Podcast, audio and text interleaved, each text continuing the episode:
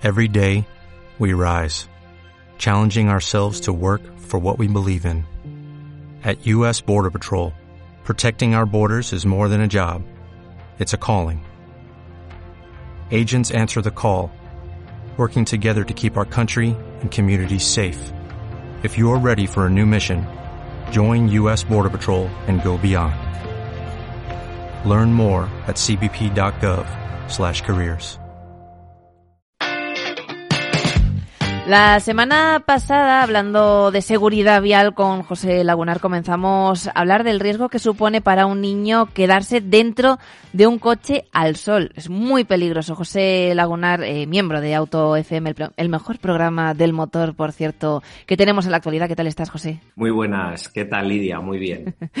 Bueno, eh, ¿por qué sabes tanto tú de este tema? Bueno, pues no, no sé mucho, sé lo justo. Es que tuve la suerte en el verano del año 2021 de participar en un estudio científico sobre este tema concreto del golpe de calor en el interior del coche. Y fue mi propio coche el que se usó para monitorizar seis casos bueno. que querían representar la vida real de las familias. Hicimos distintos casos con una serie de termómetros dentro del vehículo y unas cámaras para ver exactamente cómo aumentaba la temperatura y en qué partes del coche aumentaba más. No habría nadie en el interior, pero oye, ¿qué fue el más eh, impactante? Bueno, en el interior sí teníamos un dummy, ¿eh? Teníamos Ah, un, un dummy, Vale. no era un ser vivo, Pero, pero, sí exacto, teníamos... nadie. Yo tenía razón, no había nadie. había algo, había algo. Nosotros tenemos tan buena relación con los dummies, les usamos tanto que ya les personalizamos totalmente. Ah, vale. Lo que más me impactó eh, son dos cosas. La primera es que no hace falta que en el exterior del coche haya 35 grados. A partir de 23, 24 grados en el exterior, o sea, una temperatura que no hace falta ni siquiera que sea veraniega, simplemente primaveral, en el momento que los rayos del sol están impactando en los cristales del coche, en muy pocos minutos hay riesgo para la vida del niño que se pueda haber quedado dentro.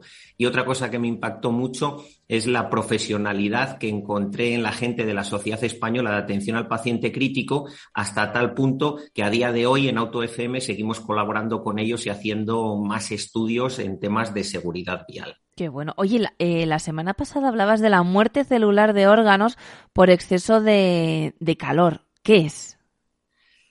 A ver, la hipertermia mayor de 40 grados de origen ambiental, que es la forma técnica de decir esto, provoca la afección progresiva en músculos, eh, tema cardiovascular, renal, pulmonar, neurológico. Al final, un niño, a partir de los 42 grados, se va apagando poco a poco, se va quedando dormidito. Y si eso no se le pone remedio de forma rápida, pues las consecuencias van a ser absolutamente trágicas. Bueno, eh, como dices tú, ponerle remedio, ¿cómo lo evitamos? Bueno, pues es sencillo, no dejar nunca a un niño en el interior de un coche al sol. Ojo, ni a un niño, ni a una persona mayor, ni a una mascota. No hay que dejar nunca ningún ser vivo dentro de un vehículo al sol. De hecho, existen una serie de accesorios para no olvidar a los niños dentro del vehículo. En Italia, desde el año 2019, incluso es obligatorio en cierto tipo de sillitas que haya un accesorio para que si el adulto se separa del coche, le pite una alarma en el móvil o le pite un llavero, por ejemplo. Oye, pues eh, me parece súper útil. Ya podrían ponerlo aquí en España. De todas formas, si nos pasa a nosotros, ¿qué, qué hacemos si vemos a un niño solo en un coche? Bueno, sea verano o sea invierno, hay que llamar al 112. Y de hecho, si vemos que la situación es realmente dramática, pues eh, no hay que tener tampoco miedo a romper una de las ventanillas para que empiece a entrar aire fresco dentro del vehículo. Pero claro, no la ventanilla que esté justo al lado del Claro, niño, evidentemente. Desde luego que sí. Oye, José, ¿alguna cosa más va a tener en cuenta? Sí, dos cosas importantes. La mayoría de gente no se deja al niño en el coche, pero la silla sí que se queda en el coche. Entonces, cuando vamos a dejar el coche al sol, es importante tapar la sillita. Bien con una funda especial para la sillita o con un simple parasol de los del salpicadero, pues ese parasol viejo le ponemos encima de la sillita para que cuando metamos al niño no se encuentre en contacto con una superficie que está a 45-50 grados. Por ejemplo, las sillitas de los más pequeños, el cierre, el clic, tiene una parte metálica. Si esa parte metálica ha estado al sol, eso va a estar muy, muy caliente. Y si vamos a meter un bebé o un niño hasta dos, tres añitos, debemos arrancar el coche, poner la climatización y que vaya bajando la temperatura paulatinamente. Porque, ojo, los niños menores de dos años, de tres años, no tienen la misma termorregulación que tenemos los mayores. Entonces, tampoco les va a venir nada bien de repente entrar en un coche que está a 45 grados. Claro.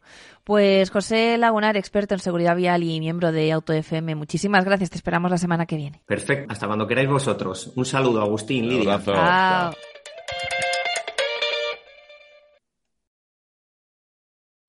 O'Reilly Auto Parts puede ayudarte a encontrar un taller mecánico cerca de ti. Para más información, llama a tu tienda O'Reilly Auto Parts o visita oreillyauto.com.